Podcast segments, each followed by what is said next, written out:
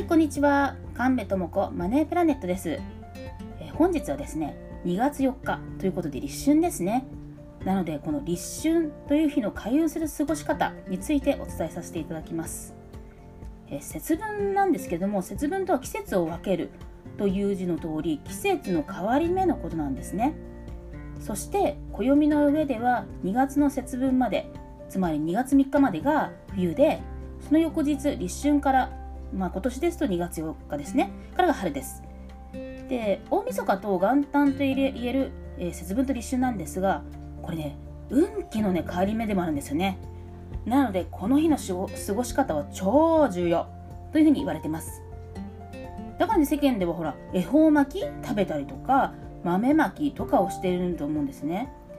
でこの立春の開運法として2月4日にやるといいことなんですけれどもまず1つ目朝日の光を浴びるですね。こうパーッとねご来光ご来光っていうのかな？という浴びる。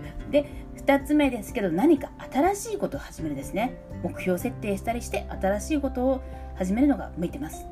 で3番目。笑顔で過ごすです。で私的はではこの中で気になるのは2な2の新しいこと始める目標設定するなんですがなぜ気になるかというと例えば1月1日の年始に今年の目標を設定した人がいたとしたらもう1ヶ月が過ぎようとしてますよね。そうすると、まあ、うまく進んでるなとかえー、思ったのと違うって振り返れる時間が経ってるからなんですね。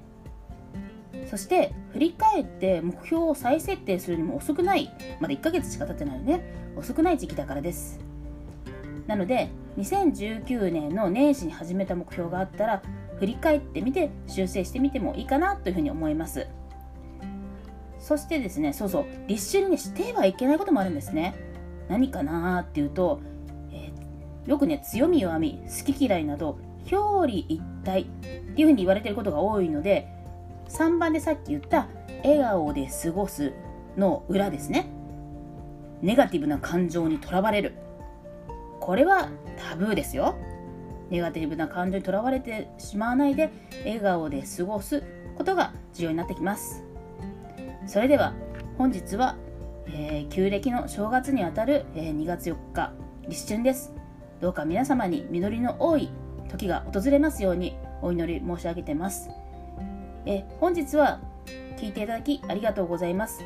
また何かありましたら、えー、概要欄の方にね、えー、幸せになるお金になる気のパワーマネータリウムなどをあのご案内してますので、そちらの方を見てください。